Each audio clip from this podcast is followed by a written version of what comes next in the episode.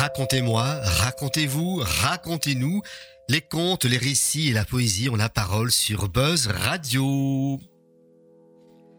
Eh bien, mesdames, mesdemoiselles, messieurs, je commence seul cette émission, mais Pascal nous rejoindra vers la fin de l'émission, car elle nous a concocté un petit poème, en tout cas, elle a récolté un petit poème sur la fête des pères, car cette émission sera également diffusée le jour de la fête des pères.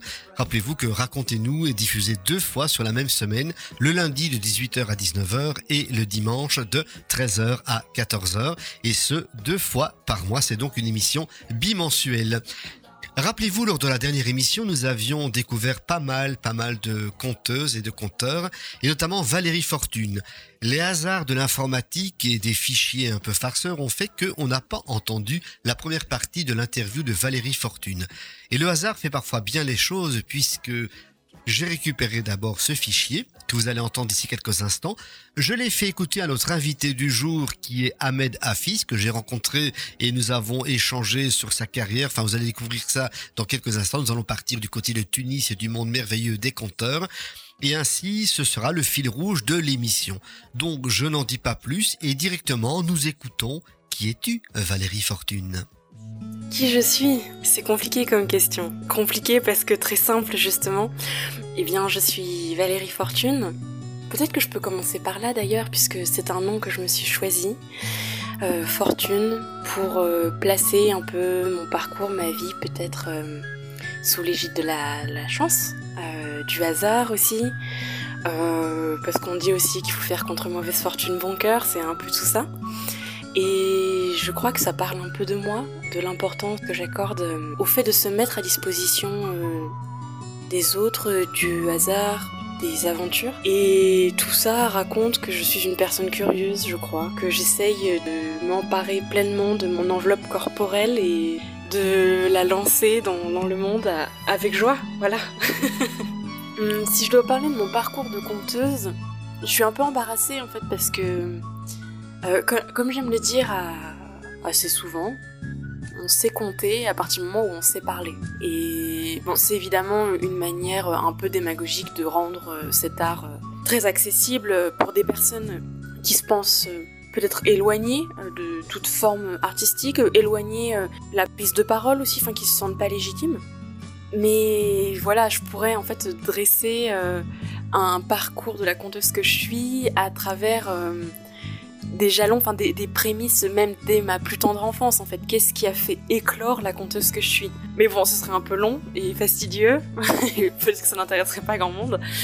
Mais euh, si jamais euh, je dois parler peut-être des, des étapes à partir desquelles je me suis affirmée comme conteuse, je me suis dit je suis conteuse. Euh, en fait, je pense à, des personnes et des lieux qui m'ont poussé à ça. Euh, je dois rendre hommage en fait à Léa Pellerin et Claire Drac qui tenaient euh, en leur temps la scène ouverte euh, sous le caillou au Bouclard à Nancy. C'est un très joli petit lieu, intimiste comme il faut, et qui m'a permis de me sentir à mon aise et de, m'ouvrir et de découvrir en fait vraiment le conte, de découvrir que j'étais conteuse.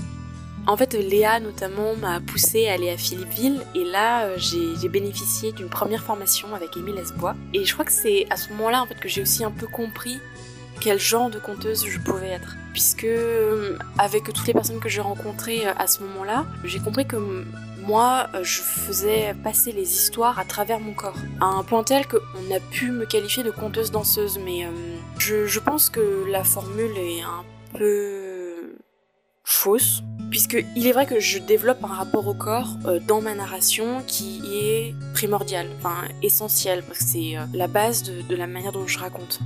Et c'est comme ça que je, digère les histoires aussi.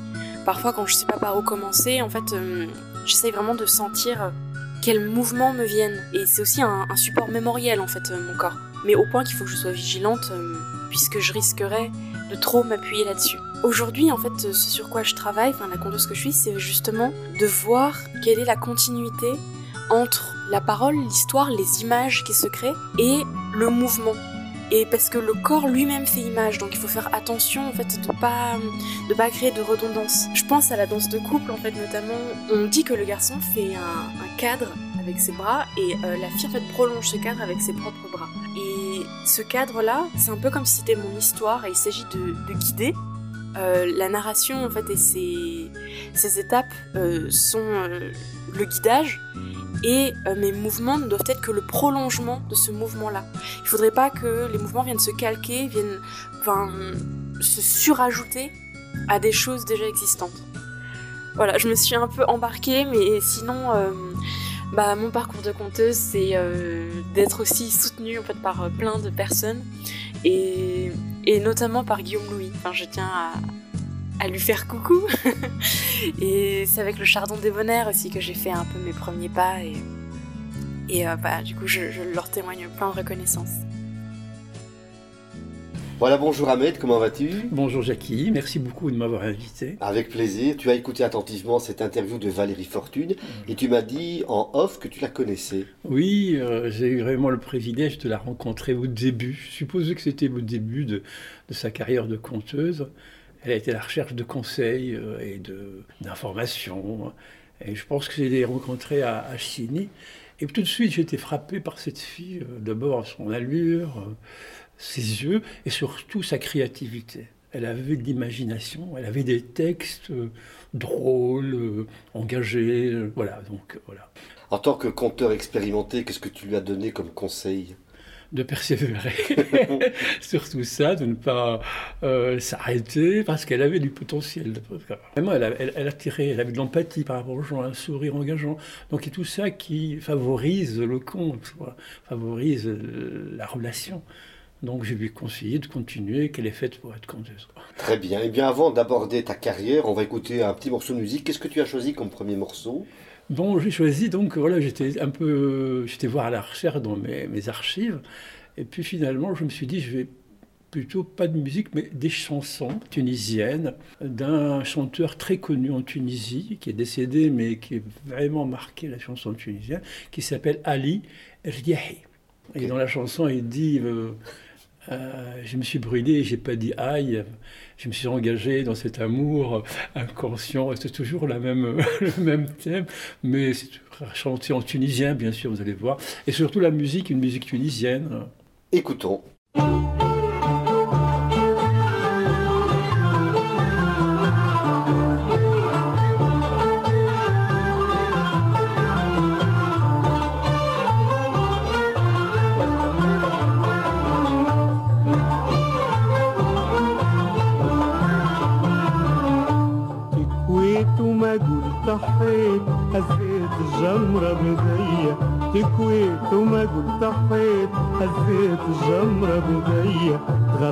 عشقت وحبيت تغريت عشقت وحبيت تغريت عشقت وحبيت لومي على قلبي وعيني تكويت تكويت تكويت تكويت تكويت. وما قلت حيت هزيت الجمرة بديا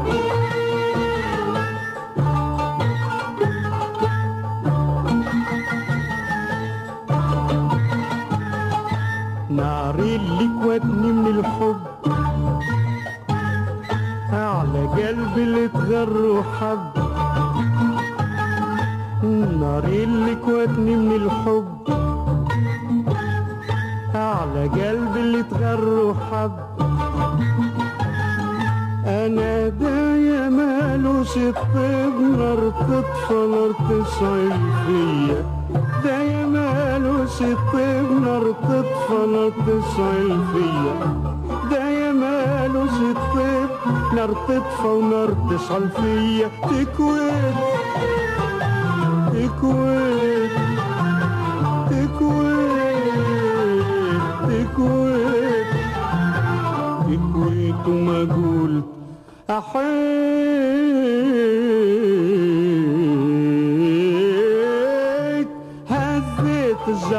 بداية قلت أحيت هزيت الجمرة بداية تكويت وما قلت أحيت هزيت الجمرة بداية غريت عشقت وحبيت غريت عشقت وحبيت غريت عشقت وحبيت لومي على قلبي وعينيا تكويت أنا تكويت تكويت تكويت كويت وما قلت حيت هزيت الجمرة بديا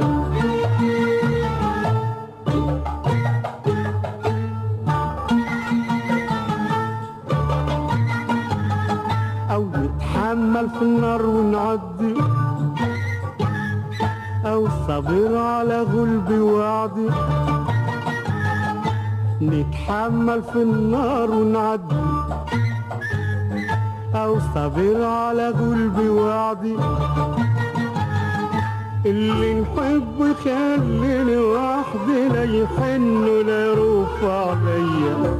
حب يخليني وحدي لا يحن ولا يروف عليا. حب يخليني وحدي لا يحن ولا يروف عليا. تكويت تكويت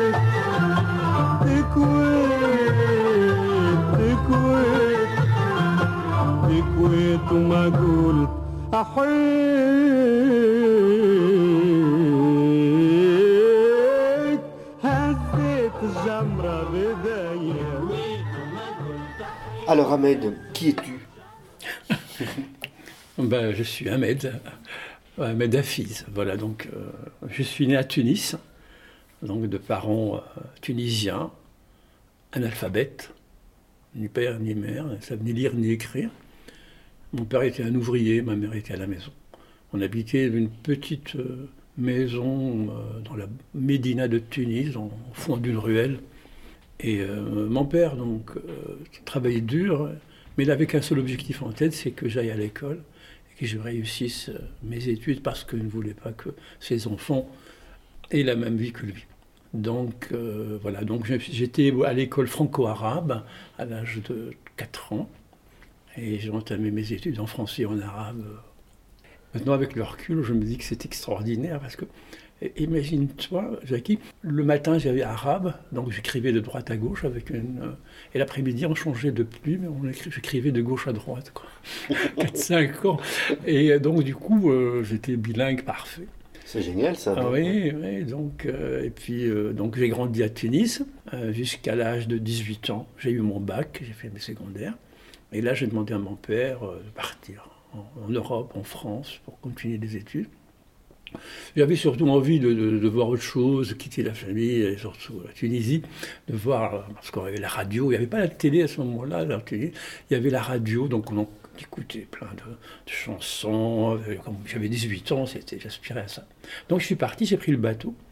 Mon père m'a payé le bateau donc à la Goulette, le port de Tunis. J'arrivais à Marseille, j'ai pris le train. J'arrivais à Paris, il y avait un ami de mon père qui m'attendait, et puis euh, j'étais à l'école. Ça n'a pas été en France, j'étais pas bien, c'était une grande ville, à Paris surtout. Donc j'avais un ami à Mons, en Belgique.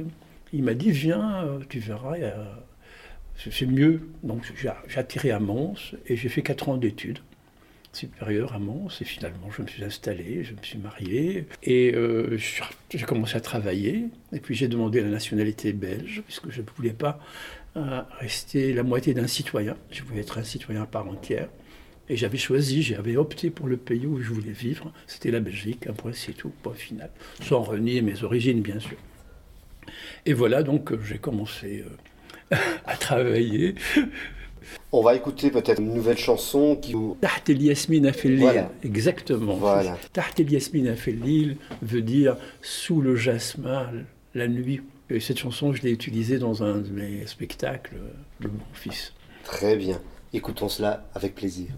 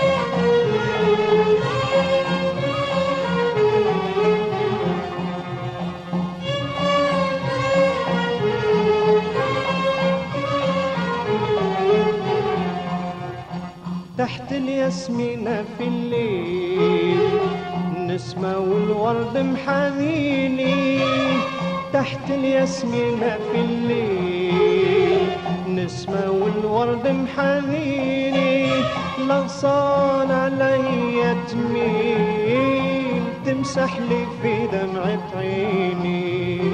لغصان عليا تميل تمسح لي في دمعة عيني.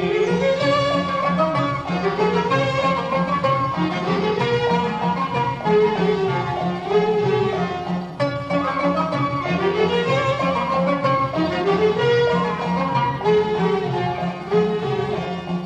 الياسمين اتكيت عدلت العود وغنيت. تحت الياسمين اتكيت عدلت العود وغنيت. وطناطر دمعي وبكيت تفكرتك كيف كنت تجيني. وطناطر دمعي وبكيت تفكرتك كيف كنت تجيني. Oui, les grandes étapes de, mon parcours artistique. C'est assez tortueux comme euh, parcours, mais je pense que, avec le recul maintenant, je pense que tout est écrit, tout est prévu. Je pense que j'avais une destinée qui devait passer par plusieurs, euh, petites portes et rencontrer beaucoup de gens qui m'ont chaque fois orienté, guidé, euh, empêché, qui m'ont obligé à, à multiplier l'effort. Donc, je te disais, donc, je me suis marié, j'ai commencé à travailler dans, la gestion des grandes surfaces, quoi. Voilà, donc j'étais un, un jeune cadre bien dynamique. Puis, patatrac, euh, la société a été reprise par d'autres personnes qui ont écrémé euh, la direction et tout le personnel de cadre. J'avais des problèmes personnels au niveau familial. Finalement, je me suis retrouvé divorcé, dehors. J'étais euh, désespéré sur ple- plein, de- points personnels. Et là, comme la destinée, j'avais un ami qui s'appelait Gauthier Carré, que Dieu ait son âme. Il s'est marié, mais il, il m'a invité, il m'a mis à table devant le directeur d'un théâtre, Théâtre Action de Tournai, Marcel Solbreu. Et grâce à lui, donc je suis rentré faire un petit stage. Et puis finalement, je me suis retrouvé dans une équipe euh, de théâtre action qui ne demande pas des qualifications de théâtre. La seule chose qu'on demandait, c'est d'être là le plus longtemps possible. Et j'ai retrouvé une famille et j'ai commencé à, à travailler. Moi qui n'ai jamais fait de théâtre. Et puis on a commencé à monter des spectacles, à faire des animations, des interventions, des événements, toujours avec un souci de parler de choses concrètes, de choses qui nous, qui nous gênent euh, socialement, économiquement, philosophiquement. Donc c'était un engagement militant, hein, hein, euh, parallèlement. Et j'ai appris à faire le clown, à faire le bouffon, à cracher du feu, à jouer mal, mais quand même jouer. Et puis, euh, je suis resté avec ce groupe. C'était vraiment, c'était, on a voyagé à travers l'Europe, hein. la Pologne, la Roumanie. À ce moment-là, l'ouverture du mur de, de, Berlin. Donc, c'était. Et puis, au bout de 12 ans, on a commencé un peu à se prendre le nez, hein, normal.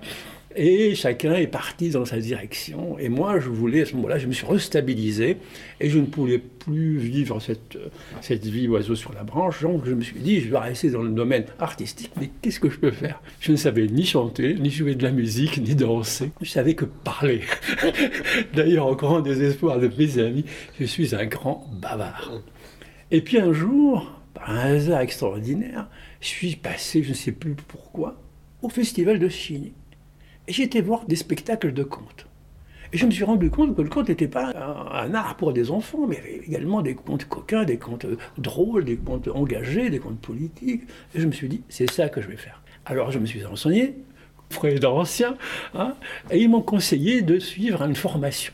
Et là, il y avait euh, le festival suivant de Chine, il y avait Yvon Couclet et Étienne Piette qui organisaient un, un stage de d'intervention. conte d'intervention. Donc c'est tout à fait ce que je faisais pendant 12 ans, à hurler dans la rue, interpeller les gens, c'était ça, mais en plus raconter une histoire. Donc j'ai fait ce stage, j'étais conquis, j'ai dit c'est ça. Alors dès que j'ai fini ce stage, tous les bagages que j'avais, j'ai écrit un conte, un, un spectacle, je l'ai écrit dans la foulée. Et ce conte s'appelle, euh, ce spectacle s'appelle, bah, c'est un conte cruel et drôle qui s'appelle Viva la Zouza. Et, euh, et je me suis présenté au concours l'année suivante, en 2005, hein, donc au concours 2005. euh, j'étais- J'ai eu un prix du jury, quoi.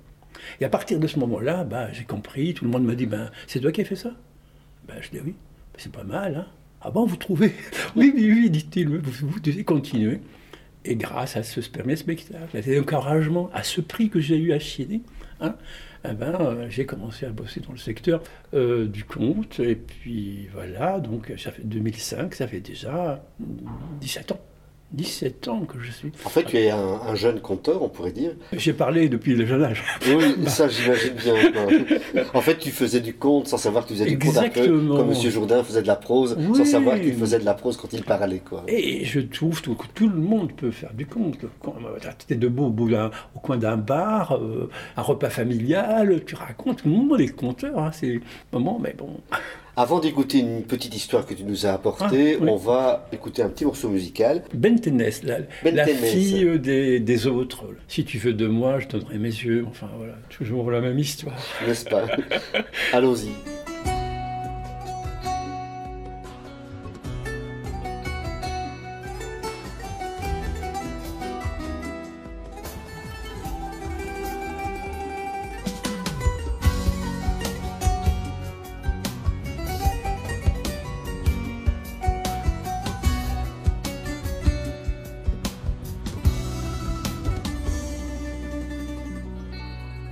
بنت الناس لو ترضى بيا نعطيك عينيا هذا ما عندي وما تكسب يا بنت الناس لو ترضى بيا نعطيك عينيا هذا ما عندي وما تكسب إيديا. أنا حالي حال ما عندي مال. أنا حالي حال ما عندي مال. أنا حالي حال ما عندي مال. أنا حالي حال ما عندي مال. أنا حالي حال وما عندي مال. وحبك في البال يا عزيز عليا فقير ربي وما عندي مخبي فقير ربي وما عندي مخبي وحبك في قلبي يغنيني شوية.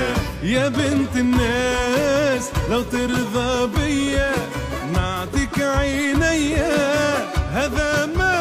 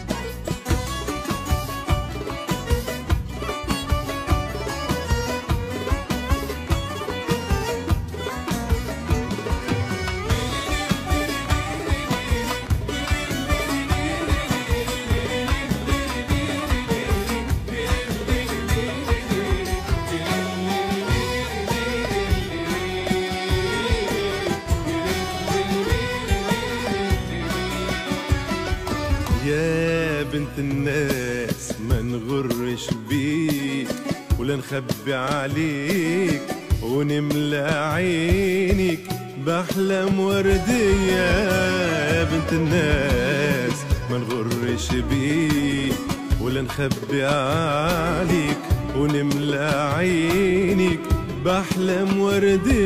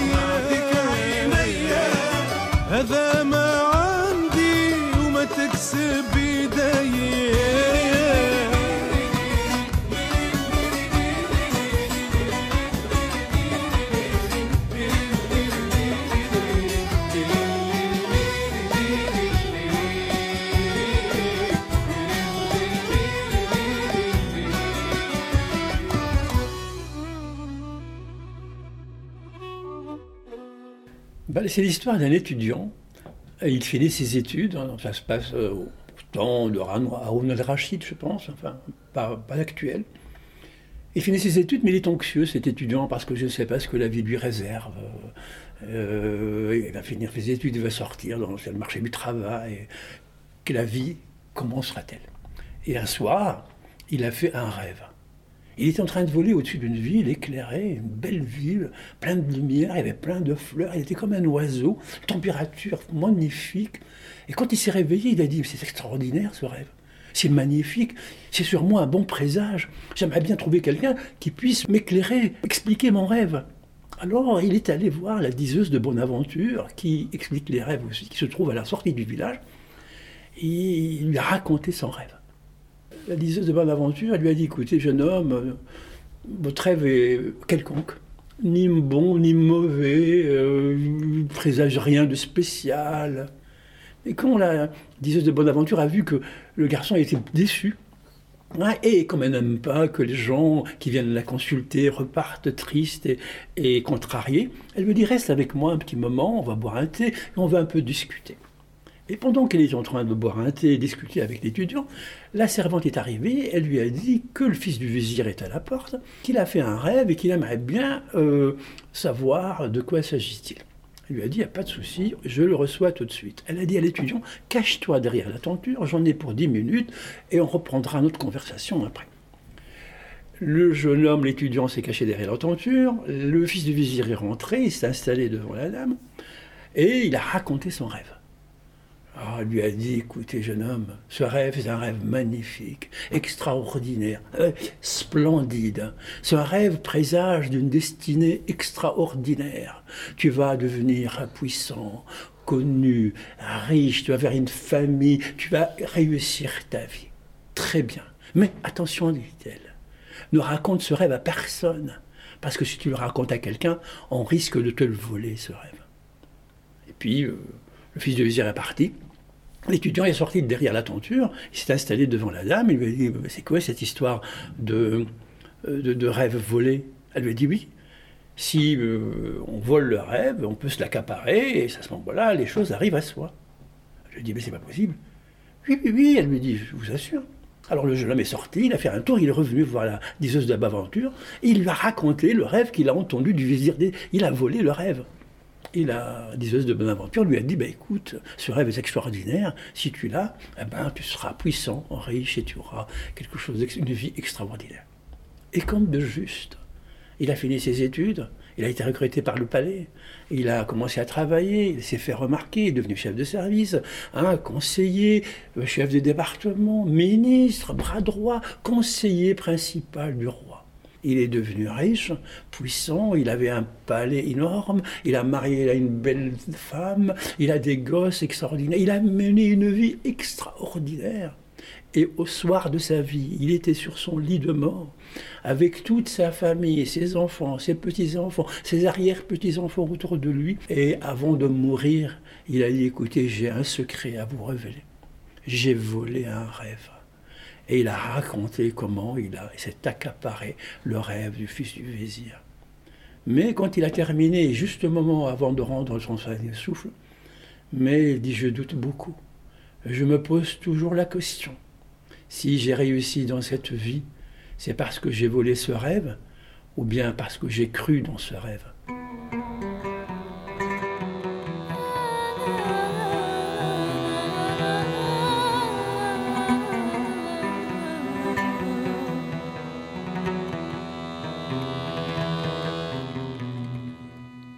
Tes souvenirs se voilent, ça fait comme une éclipse, une nuit pleine d'étoiles sur le port de Tunis. Le vent de l'éventail de ton grand-père assis au café des délices. Tes souvenirs se voilent, tu vois passer le tram et la blancheur des voiles des femmes tenant un fils, et l'odeur du jasmin qu'il tenait dans ses mains au café des délices.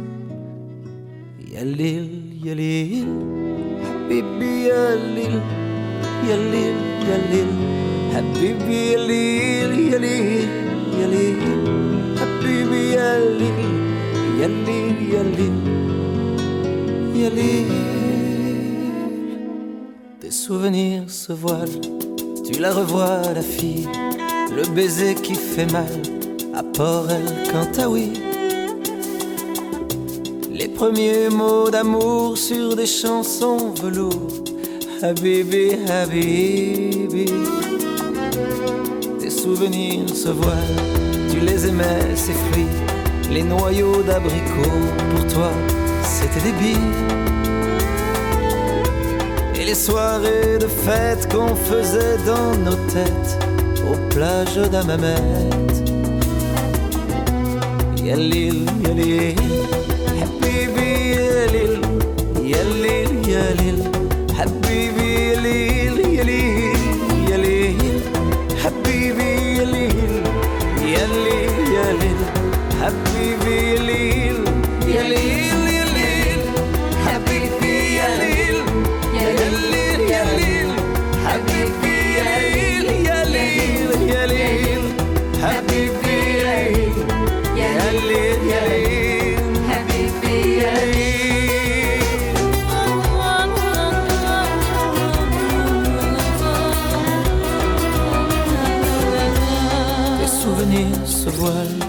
l'avant du bateau et ce quai qui s'éloigne vers un monde nouveau.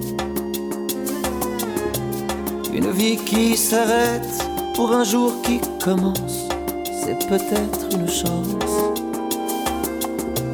Yalil, Yalil, tu n'oublieras pas. Yalil, Yalil, ces parfums d'autrefois. Yalil, Yalil, tu n'oublieras pas. Yalil, même si tu t'en vas. Yalil, Yalil,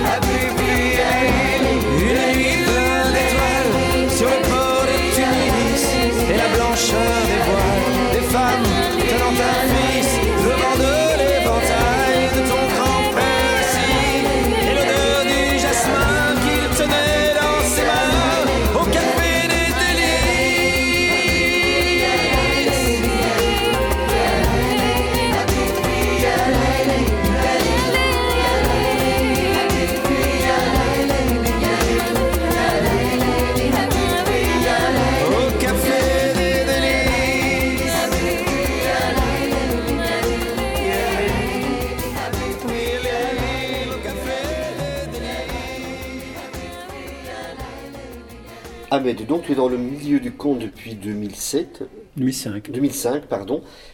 Comment as-tu vécu ces 12 années, non ces 17 années, et puis surtout comment vois-tu le conte dans quelques années?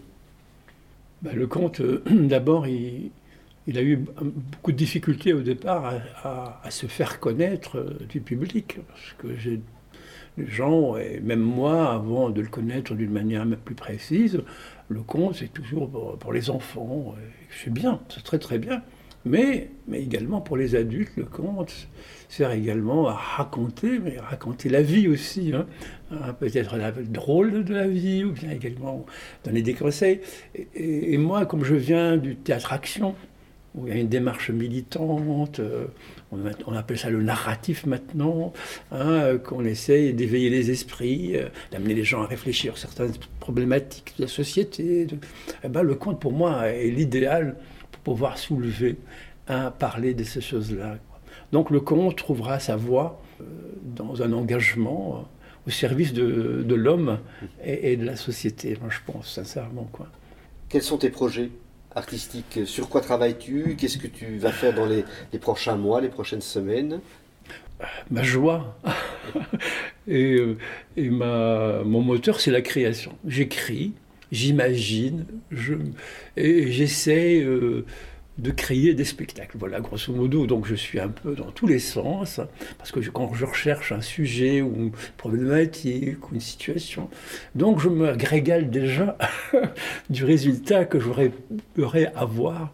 Donc mes projets, c'est ça, écrire, écrire, écrire, écrire, et monter, raconter, écrire et revenir. sur- Donc pour le moment, je suis avec deux, deux spectacles. Donc, oui, donc euh, j'ai oublié de dire une chose.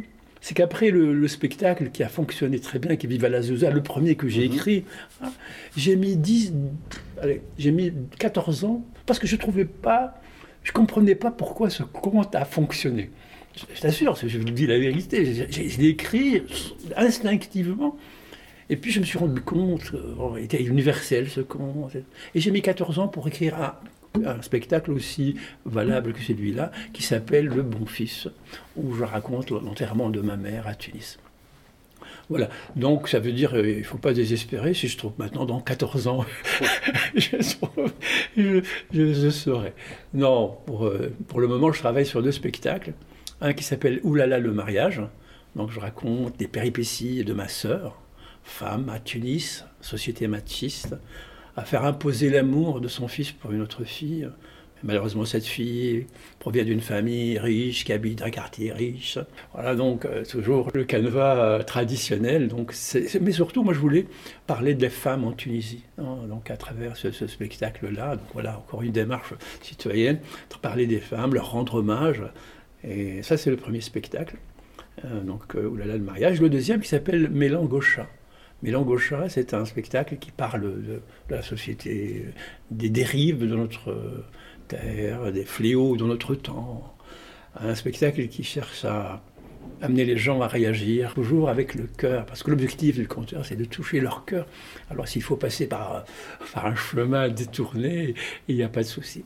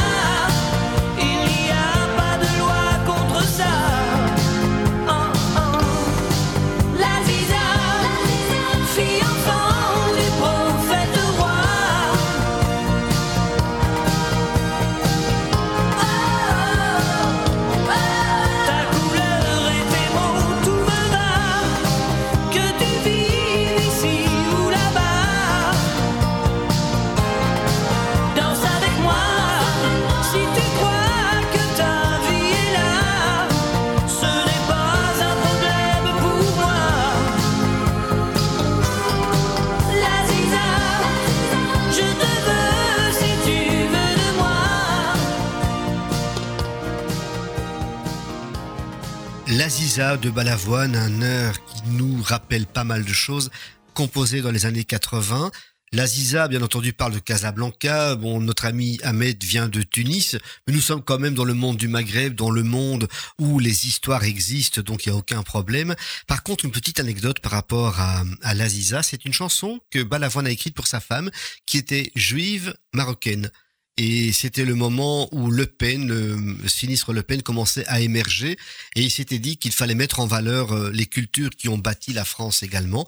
Donc, quelque part, cette chanson est une chanson à la fois d'amour pour son épouse et également une chanson militante. Et ça nous amène également pour le lien dernier par rapport à Ahmed, Ahmed et l'interculturel. Alors Ahmed, une dernière question, parce que le temps passe vite en bonne compagnie. L'interculturalité, c'est un axe que la Fédération Wallonie-Bruxelles va vouloir développer pour les différents projets. Que penses-tu de cette proposition par rapport au compte, par exemple?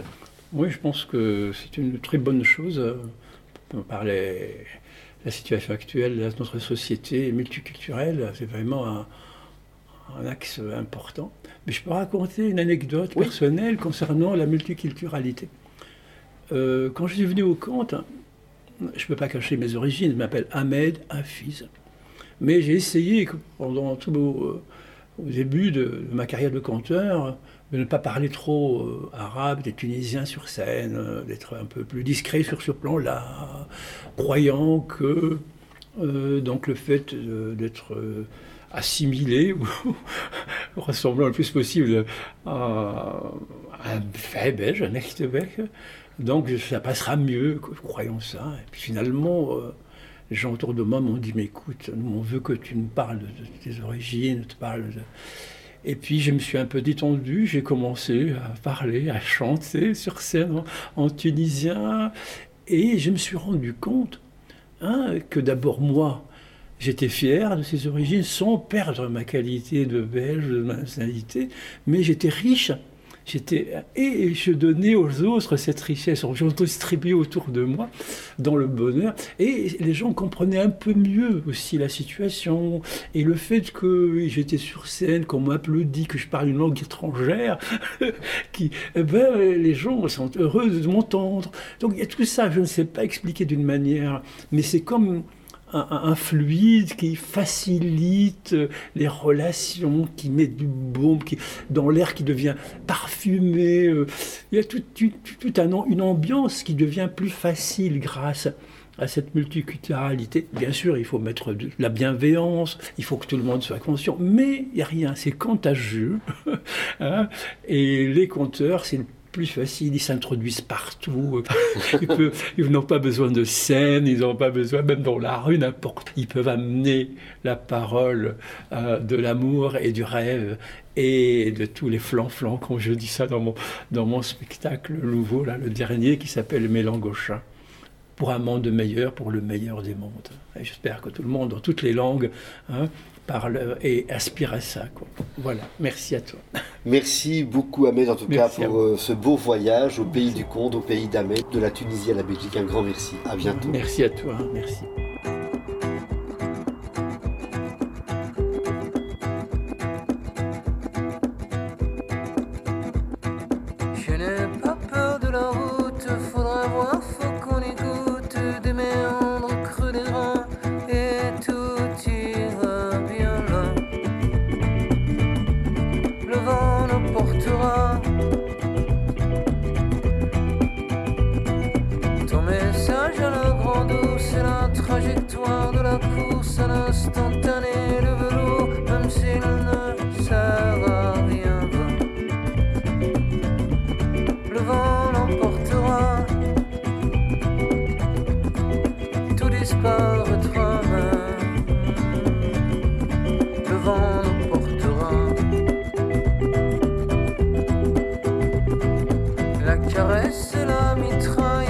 the